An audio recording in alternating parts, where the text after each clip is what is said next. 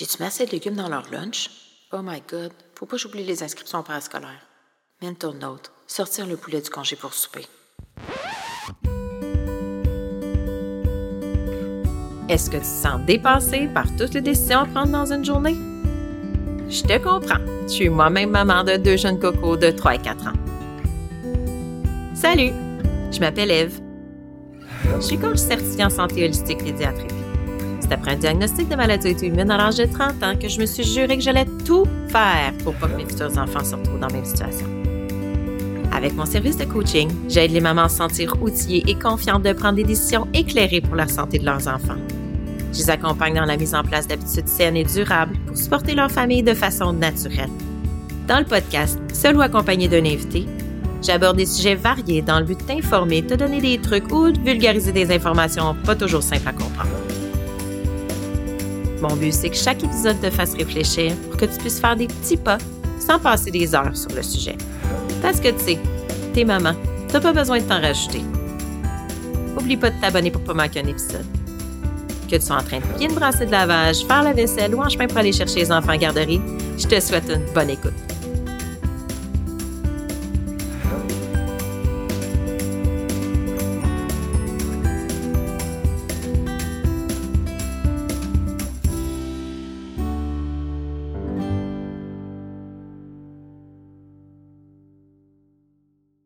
Avertissement.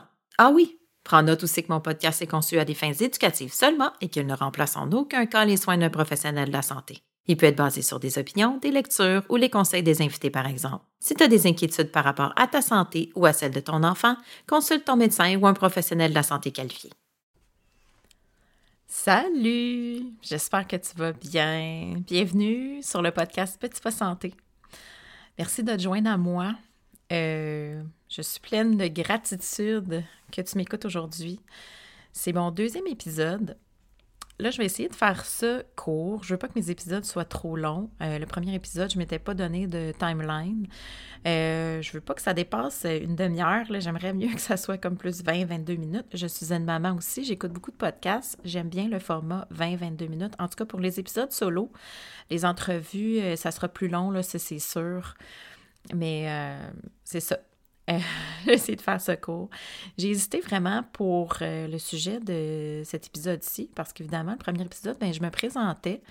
Là, j'embarque comme dans le vif du sujet. J'ai plein d'idées, j'ai plein de sujets d'épisodes. Euh, je vais avoir des entrevues aussi, mais je ne savais pas trop de quoi je voulais parler parce que je vais aborder tellement de sujets. là, mon chum me disait, pars pas avec un sujet trop heavy, là. Puis moi, je me disais, ben non, il faut que ça punch. Que ça porte à réfléchir.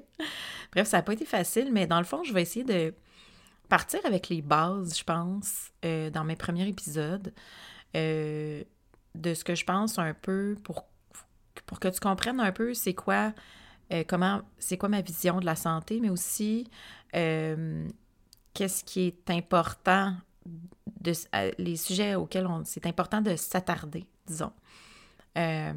puis, euh, c'est ça. Donc aujourd'hui, je vais te parler de trois choses en particulier. D'abord, euh, je vais te donner des statistiques. Bon, des fois, c'est poche les statistiques, là, mais selon moi, ces statistiques-là sont importantes parce que des fois, ça nous aide un peu à voir c'est quoi l'ampleur du problème. Euh, donc, je vais te parler des statistiques. En deuxième lieu, je vais te parler de c'est quoi la santé d'un point de vue bio-individuel. Euh, d'un point de vue holistique, un peu de, dans la, en regardant le petit être dans son entièreté, je dirais. Euh, puis en troisième lieu, je vais te parler de, genre dit, de c'est quoi la tempête parfaite, ou comment qu'ils appellent dans le jargon anglophone the perfect storm. Qu'est-ce qui amènerait une maladie, euh, une maladie chronique chez ton enfant? Donc, tous les facteurs qui, peuvent influencer la santé en tant que telle. Donc, je vais commencer tout de suite avec les statistiques. Selon moi, ces statistiques-là sont assez frappantes, euh, surtout parce que la situation rempire, on le sait, euh, d'année en année, euh, de décennie en décennie. puis, ça va peut-être aussi te reconnaître là-dedans si ton enfant a déjà un diagnostic de maladie chronique ou de, je dirais, de condition chronique. Euh, en tout cas, je me reconnais parce que j'ai été diagnostiquée d'une maladie auto-immune à l'âge de 30 ans, comme tu le sais si tu as écouté mon épisode 1. Euh, puis j'ai eu mon lot de problèmes chroniques euh, qui ont commencé dans l'enfance. j'ai eu des maux de tête, des migraines sévères très tôt. J'étais tout petite, là, on m'avait testé, j'allais à l'hôpital, je me rappelle, j'avais des millions de fils sur la tête. Là. À l'adolescence, je faisais des infections urinaires, des infections à candidase à répétition. Euh, du plus loin que je me, me rappelle, j'ai eu des problèmes gastro-intestinaux. Euh, j'ai eu des problèmes de peau, de l'acné, du psoriasis, euh, de l'eczéma, etc. tout ça fait partie des petites choses qui se sont rajoutées, des petits signaux d'alarme, en fait, qui me disaient qu'il y avait quelque chose qui n'allait pas, jusqu'aux maladies jusqu'au diagnostic de la maladie auto-immune. Euh, puis si on parle de mes enfants, ben mes enfants aussi, euh, tu sais, veux, pas, euh, nos enfants quand ils naissent, ils héritent un peu de nos, notre microbiote, en fait, ils héritent de notre microbiote par le canage vaginal. On va en reparler plus tard, évidemment, du microbiote. Là, c'est sûr que ça va être un de mes sujets favoris Ma fille est intolérante euh, aux produits laitiers, à la protéine bovine. Elle a fait beaucoup de reflux, euh, de l'eczéma. Euh, mon fils, lui, est sérieusement intolérant au gluten, tout comme moi d'ailleurs. Ma, ma fille aussi, tout comme moi, je suis intolérante aux produits laitiers. ça, ben, on en reparlera dans d'autres épisodes. Et si tu veux savoir le pourquoi du comment, qu'est-ce que je fais avec ça, parce que ça, c'est un sujet. Surtout le gluten, j'en entends parler autour de moi, là, les, les, mamans qui, sont, qui ont des enfants nouvellement, comme en guillemets, diagnostiqués avec des intolérances au gluten, là, ils se demandent quoi faire, puis euh, ils sont un peu découragés euh, en se disant que comment je vais faire, euh, qu'est-ce que mon enfant va manger, etc. Mais c'est ça. On abordera ce sujet-là un peu plus tard. Fait que, bref, je reviens à mes moutons. Bon, là, je t'avertis aussi, j'ai pas des notes très exhaustives, j'ai vraiment des points de discussion, donc euh, ça se peut que je saute un peu du coq à l'âme. J'essaie de garder ça un peu straight in line, comme on dit en anglais. Euh, mais euh, ça se peut là, que je parte dans, quelque part dans un sujet puis que j'essaie de revenir dans mon sujet. bref, Là, je te disais qu'on allait parler de diagnostics, des diagnostics avec, euh, pas des diagnostics, des statistiques concrètes. Euh, parce que sérieusement, il y a une épidémie présentement, une pandémie, je dirais, mais pour moi, l'épidémie, euh, c'est au niveau de notre population générale, comment on est malade chroniquement, puis on est des adultes malades chroniquement, beaucoup, puis de plus en plus d'enfants malades chroniquement qui ont des conditions chroniques. Euh, puis les enfants d'aujourd'hui, c'est nos adultes de demain, hein? Fait qu'il faut pas oublier ça non plus. Euh, alors, je commence. Je te parle des États-Unis pour faire un parallèle entre les deux, parce que c'est une statistique que je vais te donner. C'est aux États-Unis, en 2010, il y avait 54% des enfants qui étaient diagnostiqués avec une maladie ou une condition chronique. Bon. Ça, c'est plus de la moitié des enfants, on s'entend. Ça, c'était en 2010. Puis ça, c'était vraiment les enfants qui étaient diagnostiqués, pas en voie de ou quoi que ce soit, qui étaient diagnostiqués. Euh, au Canada, on estime environ 30% des enfants dans scolaire pardon, qui souffrent de maladies chroniques. Bon, là, je voulais faire un parallèle avec les États-Unis parce que, premièrement, on se ressemble. Évidemment, du point de vue démographique, euh, pas tant, dans le sens que euh, sont beaucoup plus nombreux que nous, puis ils ont beaucoup plus euh, par habitant de personnes défavorisées. Parce qu'il faut noter que c'est malheureusement les personnes qui vivent dans des milieux à bas revenus qui sont souvent plus vulnérables pour les maladies chroniques parce qu'ils ont, des, ils ont plus de difficultés à s'alimenter bien, par exemple, ou quoi que ce soit. Donc, ce qui fait qu'il y a plus de développement des maladies chroniques pour ça. Alors, euh, je vais faire juste un parallèle parce que, vu pas, c'est nos voisins. Puis euh, le Canada, ils mettent un peu ce qui, se passe à la FDA, le Federal Drug Agency, puis aussi au CDC, le Center for Disease Control, qui est l'équivalent de Santé Canada, euh, par rapport à tout plein de choses. donc, c'est ça. Je voulais juste te parler de deux autres. Alors, euh, maintenant, je te parle de nous autres, les, Canadiens. Donc, je commence avec l'asthme. L'asthme, c'est la, la, maladie chronique la plus présente chez les enfants. En l'an 2000, il y avait 15,6% des enfants de 4 à 11 ans qui souffraient d'asthme. Euh, on parle aussi qu'il y a presque un demi-million d'enfants en bas de 18 ans qui ont une allergie alimentaire. On estime que c'est environ 6% des enfants canadiens qui en souffrent. L'allergie aux arachides est maintenant présente chez environ 2 enfants sur 100. Euh, c'est pas rien, les allergies alimentaires présentement. Euh, ça se peut que tu te reconnaisses dans cette statistique-là ou dans la statistique de l'asthme aussi. Là. Euh, évidemment, c'est très important comme chiffre. Euh, il y a 10 à 15% des enfants canadiens de 5 ans et moins qui souffrent d'eczéma. Il y a 12% des enfants qui sont obèses. Euh, le, taux a presque triplé au cours des 30 dernières années.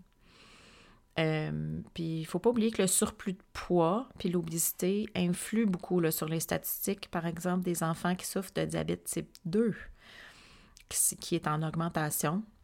Il y a une étude nationale qui a permis de révéler que plus de 20 que depuis 20 ans, on estime qu'il y a une augmentation de 1,54 enfants sur 100 000 par année qui est diagnostiqué avec un diabète type 2. Là où on s'entend aussi que le diabète type 2, il y a 40 ans, chez les enfants, c'est pas comme ça qu'on le diagnostiquait. On voyait ça pratiquement pas.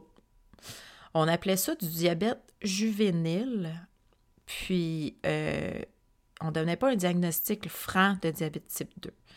Ce qu'on fait maintenant, parce que c'est vraiment du diabète type 2, euh, c'est vraiment une maladie des habitudes de vie. Il ne faut pas se le cacher. Euh, puis, comme je disais, ben, c'est relié beaucoup aussi à. C'est pas que dû à l'obésité, mais il y a une bonne corrélation, disons. Euh, le diabète type 1 est aussi en augmentation. le diabète type 1 est non relié à l'obésité. C'est une maladie, en fait, qui est une maladie auto-immune. Il y a 33 000 enfants entre 5 ans et 18 ans qui sont atteints au Canada. Puis, si je me souviens bien, le Canada, c'est un des, pays qui a le plus haut taux de diabète type 1, mais je n'ai pas de chiffres là-dessus présentement. Puis, euh, il disait aussi, dans certaines lectures que j'ai faites, qu'il y avait une augmentation du diabète type 1 chez les moins de 5 ans. Je n'ai pas, pas de chiffres concrets là-dessus non plus.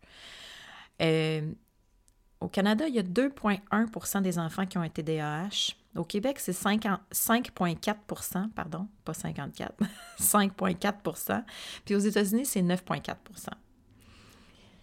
Chez les enfants de 5 à 17 ans, il y a un enfant sur 66 qui présente un trouble du spectre de l'autisme, un TSA. Les garçons sont quatre fois plus affectés que les filles. C'est un garçon sur 42, puis une fille sur 165 qui sont maintenant euh, diagnostiqués avec un TSA. Puis euh, ça, c'est en 2018 là, qui viennent, euh, c'est des chiffres qui viennent d'un rapport du système canadien de surveillance du TSA. Il y a aussi une enquête du l'organisation du World Health Organization, de l'Organisation mondiale de la santé, qui a révélé qu'il y a les enfants nés après 1980 sont la première génération dont l'espérance de vie est plus courte que celle de leurs parents. Ça, euh, moi, ça, ça vient me chercher. Je sais pas toi, là, mais on est rendu à ce point-là. Là. On a, on a des systèmes médicaux, on a tout maintenant pour se maintenir en vie euh, médicalement, c'est sûr. Le très longtemps, mais l'espérance de vie de nos enfants n'est pas la même que celle de nos grands-parents, disons. Donc, euh, c'est tout pour les statistiques. je voulais partager ça avec toi. Euh, je ne sais pas si tu en fais partie, si tu te reconnais, si tu as des enfants autour de toi qui font partie. Euh, bon, je dis partie des statistiques qui ont une condition chronique. moi, en tout cas, c'est sûr que j'en vois beaucoup autour de moi.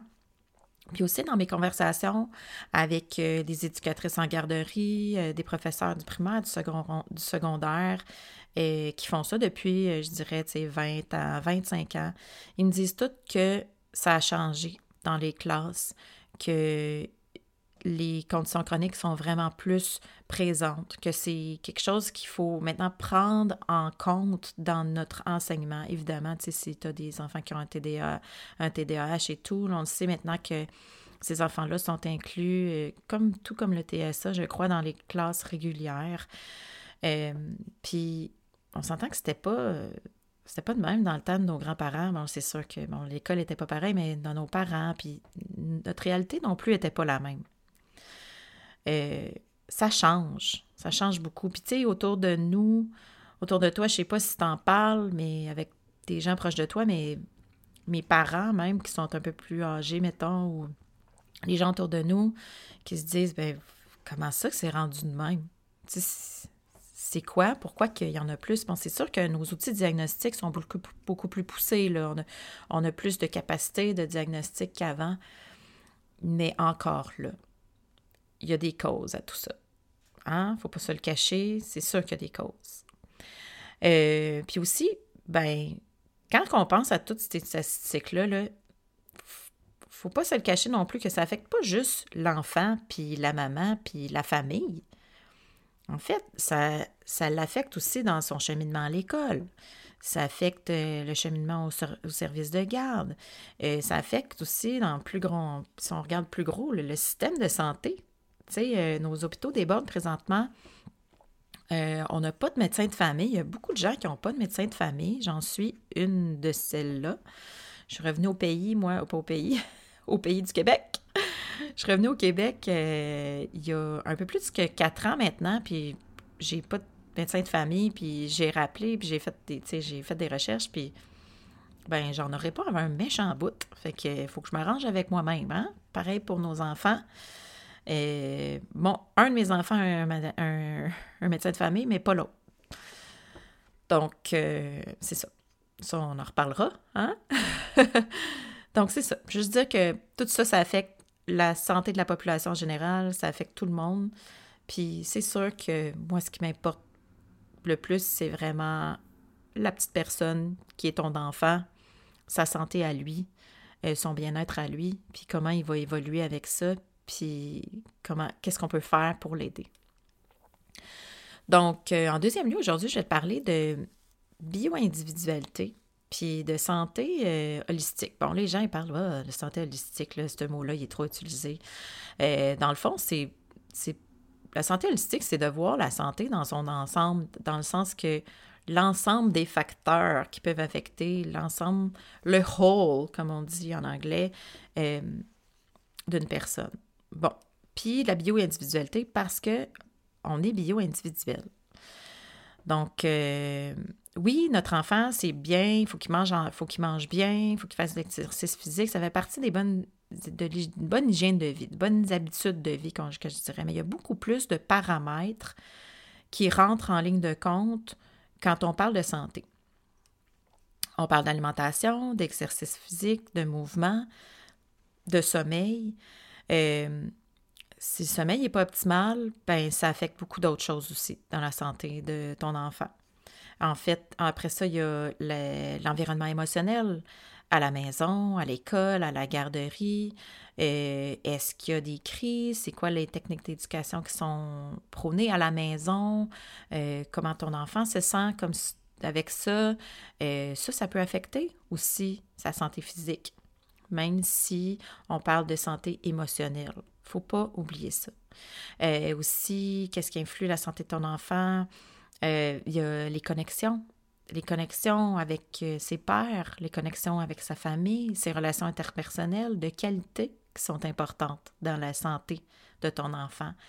une chose qu'il ne faut vraiment pas oublier non plus, c'est sa vie autour du jeu.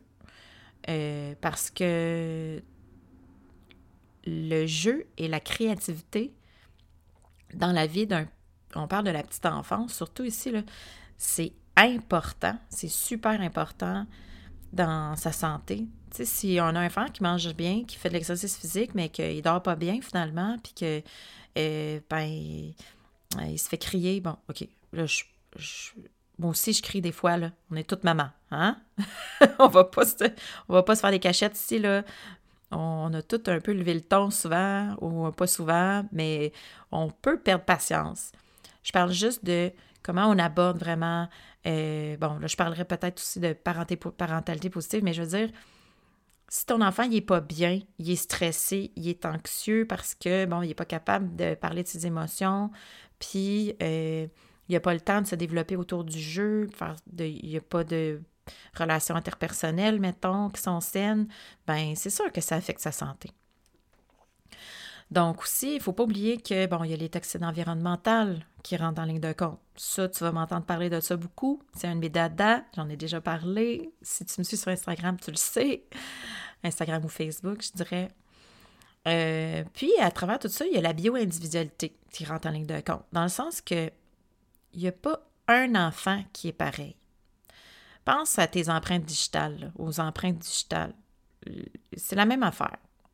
C'est comme si sa mécanique, lui, sa petite personne, est vraiment est unique. Il n'y a pas un enfant qui réagit pareil, il n'y a pas un enfant qui a le même euh, ADN. Euh, puis, ben, son groupe sanguin, comment son métabolisme fonctionne, euh, comment il gère son stress, son historique médical, la façon dont il est né. S'il est né, par exemple, par césarienne ou il est né par voie vaginale ou il est né, je sais pas moi, d'une maman qui était super stressée ou d'une maman qui était relaxe. Tout ça, influe la santé de notre enfant. C'est dans le sens là que je veux dire, c'est très bio-individuel. Euh, puis il faut, le voir comme ça. Puis c'est ça. Il n'y a pas une diète ou un mode de vie là, qui fonctionne pour tout le monde. Évidemment, bon, les bonnes habitudes de vie, euh, oui, on en parle, c'est important, une bonne alimentation, puis les bonnes habitudes de vie, mais ce que je veux dire, c'est que, il y, a des aliments qui sont poisons pour certaines personnes, si on parle d'allergie, par exemple, puis qui sont super bénéfiques pour d'autres personnes. Euh, chaque personne, puis chaque enfant a une histoire différente. C'est un petit être bio-individuel. Je voulais en parler aujourd'hui dans cet épisode-ci parce que je vais en parler beaucoup de bio-individualité parce que c'est important. Euh, puis euh, aussi de voir tous ces facteurs-là qui peuvent influencer à la base la santé de ton enfant. Ce qui m'amène au troisième point euh, que je disais dans mon euh, espèce d'introduction, The Perfect Storm, la tempête parfaite. Qu'est-ce qui fait qu'aujourd'hui, nos enfants ont ces conditions-là plus que nous quand on était enfants ou que nos grands-parents même quand, ils étaient enfants, parce que ça, on n'en voyait pas temps euh, dans ce temps-là on vit vraiment dans une ère très différente de nos parents, nos grands-parents. OK? Il ne faut pas se le cacher. Et ce qu'on mange, c'est pas pareil que qu'est-ce que nos grands c'est pas pareil que pardon. C'est pas la même chose que qu'est-ce que nos parents mangeaient quand ils étaient petits. Euh, puis aussi, bon, on parle de 100 ans de nouveaux produits chimiques, tu sais. Oui, bon, là, on parle des produits chimiques. Il y en a plein qui se sont ajoutés depuis le début de, du 20e siècle, mais là, c'est un point culminant, puis j'ai pas les chiffres exacts, mais il y en a en tabarnouche qui sont rajoutés à tous les jours des produits chimiques. Bon, tous les produits chimiques ne sont pas égaux. Il y en a plein qui sont corrects, mais il y en a plein qui sont nocifs. Tout comme un produit naturel ou un truc naturel comme par exemple le mercure ou l'arsenic ou l'aluminium qui peuvent être toxiques ou le plomb par exemple. Donc, euh, je parle de nouveaux produits chimiques, il y en a plein, mais il y en a beaucoup qui sont nocifs, que euh, nos grands-parents n'étaient pas exposés à, que nous, nos enfants sont exposés à. Puis il faut pas, je veux rajouter là-dedans, dans, je veux parler que ce que nous, les mamans, on absorbe comme produit, souvent va être intégré dans notre corps, puis il va être passé à travers la barrière placentaire à notre enfant. Fait que c'est important de prendre ça en compte parce que ce que moi j'ai dans mon corps puis que mon enfant a absorbé puis qui reste dans son corps, il va le transmettre aussi à son enfant à lui, qui peut avoir un impact. Donc, la tempête parfaite, c'est l'accumulation de petites variables en même temps qui contribuent à l'augmentation des diagnostics, puis des maux, puis des malaises autour de nous. Euh, la tempête de ton enfant est différente de celle du voisin parce que ça dépend de qu'est-ce qu'on contrôle dans notre maison, puis ça dépend de tous les facteurs aussi que j'ai parlé par rapport à la bio-individualité. Donc, dans la tempête parfaite, pour moi, rentrent les expositions aux toxines environnementales, les métaux lourds, les pesticides, les produits chimiques, les produits synthétiques nocifs. Euh, ensuite, il y a les produits pharmaceutiques. Comprenez-moi bien, j'en ai déjà parlé, les pharmaceutiques, euh, il y a des médicaments qui sont tout à fait nécessaires à certaines personnes, à certains moments. Et, la pharmaceutique, le système a tout à fait sa place dans notre vie. Par contre, il faut toujours avoir en tête que si c'est possible, que ce soit à court terme ou que ce soit pas trop répété, comme par exemple les antibiotiques, les IPP, les laxatifs par exemple, l'acétaminophène, tous ces trucs-là peuvent avoir une incidence sur la santé de ton enfant, faire partie de sa tempête à lui. Combien de fois il a pris des antibiotiques? Euh, il y a des IPP qui, sont qui sont euh, prescrits à certains enfants, même des laxatifs, par exemple. J'ai de très jeunes enfants, puis si je, je suis bien informée, là, techniquement, on ne devrait pas prescrire ça à des enfants, mais des fois, c'est nécessaire, disons. Mais il ne faut pas oublier que, par exemple, un IPP, un inhibiteur de pompe à protons qui donne pour euh, les reflux gastriques, par exemple, les reflux euh, gastro-œsophagiens qu'appelle. Euh, ça, ça peut avoir une incidence si tu en prends à long terme sur, bon, ton magnésium, certaines vitamines B que tu plus, que tu n'es plus capable d'absorber. Parce que ton, ton, corps, c'est comme s'il était depleted, il, il, se vide de ton magnésium à mesure plus que tu en prends, plus que tu prends des IPP. Donc, ça, ça peut créer d'autres débalancements, puis créer d'autres conditions euh, chroniques chez ton enfant. Il y a aussi, euh, bon, dans la tempête parfaite, c'est sûr qu'on parle aussi d'alimentation euh, en en anglais, ils appellent ça overfed, undernourished, c'est-à-dire suralimenté et peu nourri. C'est sûr que si la base de l'alimentation d'un enfant est faite avec des aliments transformés, ben il va avoir une grande conséquence sur euh, sa santé. On ne va pas se le cacher. Il, va, il peut avoir des déficiences en certains euh, vitamines et minéraux qui peuvent entraîner d'autres problèmes. Euh, comme par exemple des problèmes de sommeil euh, qui peuvent te donner justement euh, des problèmes de comportement, euh, qui est vraiment pas bon aussi pour le microbiote intestinal, le système gastro-intestinal qui est super important. J'en ai parlé au début de l'épisode, on en reparlé. donc ça, ça joue aussi sur la santé de ton enfant en général. Après ça, ben, il y a toutes les habitudes de vie, le mode de vie, le sommeil, euh, la gestion du stress, euh, l'utilisation des électroniques. Euh, bon, il y a plein d'études qui sont faites, il y a plein d'études qui se contredisent, mais ça a un impact. tout dépend évidemment de, bon, de l'utilisation qui en est faite, mais il y a toujours un impact quand même. Nous, on n'avait pas ça quand on était petit. Maintenant, il faut composer avec cette réalité-là. il y a aussi tout ce qui est les champs électromagnétiques reliés à ça. ça, c'est aussi peu étudié, il n'en parle pas dans le mainstream. Euh, je pense que, bon, on a vu aussi, on a tous vu des images que, bon, un téléphone sur la tête d'un petit enfant, les champs électromagnétiques sont vraiment plus vont vraiment plus profonds dans la structure du cerveau. Ben, tout ça, faut, c'est à prendre en, ligne de compte dans la tempête parfaite. Euh, malheureusement, tout ce qui est champs électromagnétiques, je pense que c'est avec le temps qu'on va savoir vraiment les impacts directs et réels euh, sur la santé humaine. Euh, dans la tempête parfaite aussi, on parle des techniques de naissance, euh, c'est-à-dire entre euh, une naissance qui est médicalisée puis une naissance qui est naturelle. évidemment, les césariennes nous sauvent des vies, des vies de maman et des, vies de bébés. par contre, il y a certaines médications qui peuvent rentrer en ligne de compte qui sont pas bons. puis aussi, ben, la naissance vaginale, euh, on va en reparler aussi, euh, est super importante pour euh, populer le microbiote, encore une fois, parce que c'est important que le, bébé passe par le canal vaginal pour bien s'imprégner des, des, bactéries de sa maman qui, qui vont constituer la base de son système immunitaire. Puis aussi, ben, euh, dans la tempête parfaite, euh, moi, je parle souvent de génétique. Il y a des mutations de gènes spécifiques qui peuvent contribuer au fait que certaines fonctions, fonctions là, qui ne vont pas s'exécuter normalement dans le corps, comme par exemple la mutation du gène euh, MTHFR, qui est un raccourci pour le méta, metra tetra hydrofolate. Je l'ai écrit pour pas me mélanger.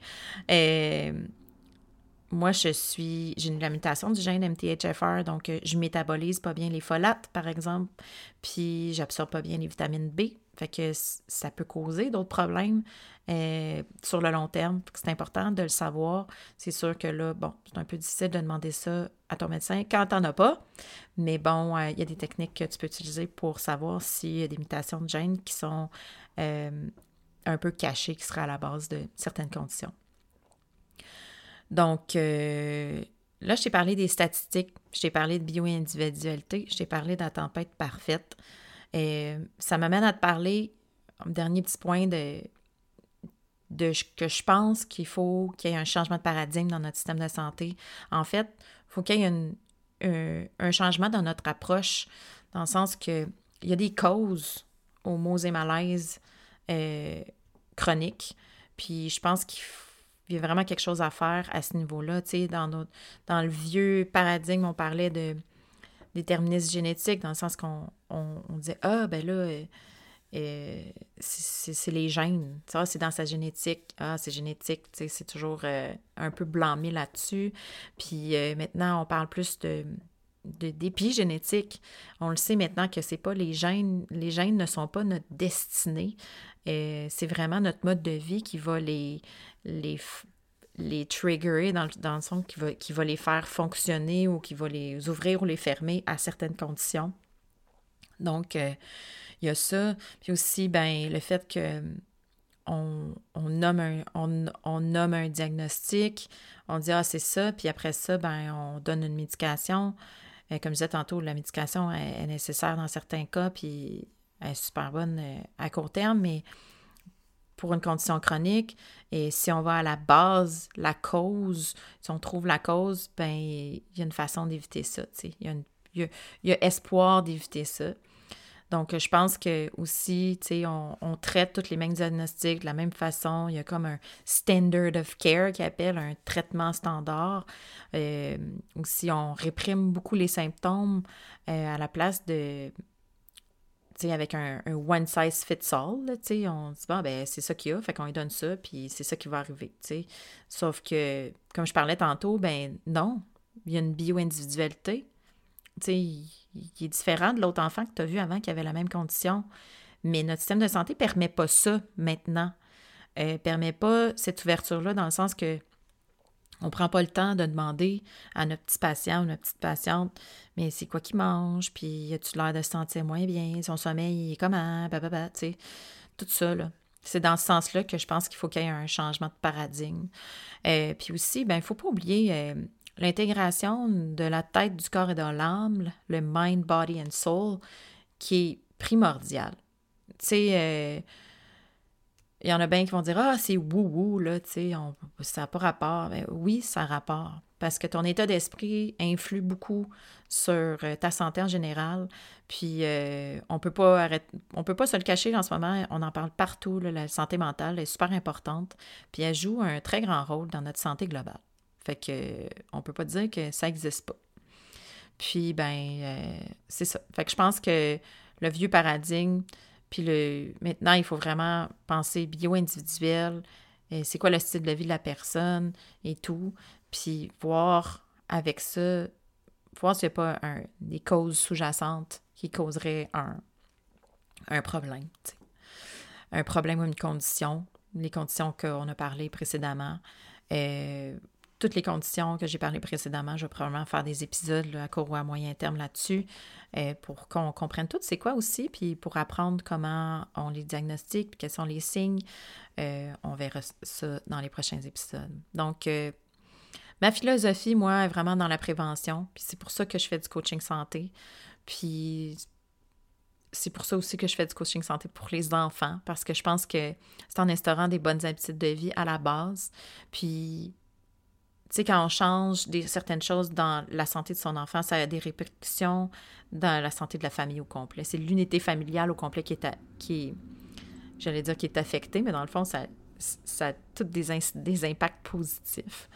Euh, je crois beaucoup aux méthodes euh, plus naturelles qui encouragent vraiment ton corps à utiliser ses propres pouvoirs euh, de guérison ou de maintien d'une bonne santé. Alors, c'était ça aujourd'hui, mes sujets. J'espère que tu as aimé l'épisode. Et je comprends que, bon, tout ce que j'ai parlé, ça peut être un peu euh, submergent. Tu peux te sentir un peu submergé par les statistiques ou par toutes les informations. Mais mon but, c'est vraiment de te faire réfléchir. Euh, en fait, pour que tu fasses peut-être une petite prise de conscience par rapport à ce qui se passe dans ton environnement familial, euh, dans ta maison à toi, et en quoi ta famille est bio-individuelle. Puis, je il y a de l'espoir. Tu sais, je veux que tu comprennes qu'il y a vraiment de l'espoir, qu'on peut contrôler ce qui se passe sous notre toit, qu'un diagnostic, c'est pas la finalité. Moi, en tout cas, j'en ai eu quelques-uns des diagnostics dans ma vie, puis c'est souvent le début, le début d'un changement, le début d'une réalisation qui sont nécessaires dans les changements d'habitude de vie, puis de façon de faire les choses. Euh, euh, les produits qu'on utilise et tout et tout, euh, pour vraiment optimiser euh, la santé de notre famille. Donc, je veux que tu repartes avec un petit pas, tu sais, à tous les épisodes. Hein? Ça s'appelle Petit pas santé, mon podcast. moi, mon petit pas aujourd'hui pour toi, ça serait de juste faire un scan, une analyse de, ce qui se passe dans ta maison, dans la, dans la vie de ton enfant. De voir si lui, il a une petite tempête. Tu sais, de voir c'est quoi qui se passe dans sa petite tempête, puis dans sa petite bio-individualité. Puis je pense que c'est en prenant conscience, d'habitude, qu'il y a des changements qui commencent à opérer à l'intérieur de soi. Puis je pense que si tu fais un petit, un petit scan de tout ça, ça va juste te permettre de réaliser peut-être des petites choses qui, qui influent, qui ont des plus grandes conséquences que tu penses sur la santé de ton enfant. C'est ça le petit pas que je te suggère aujourd'hui. Euh, puis euh, c'est ça. J'espère que tu as aimé l'épisode. Euh, dans le prochain épisode, je continue avec ce que j'appelle les bases. Puis ben là, je te souhaite une super semaine. Tu n'oublies pas que chaque petit pas compte.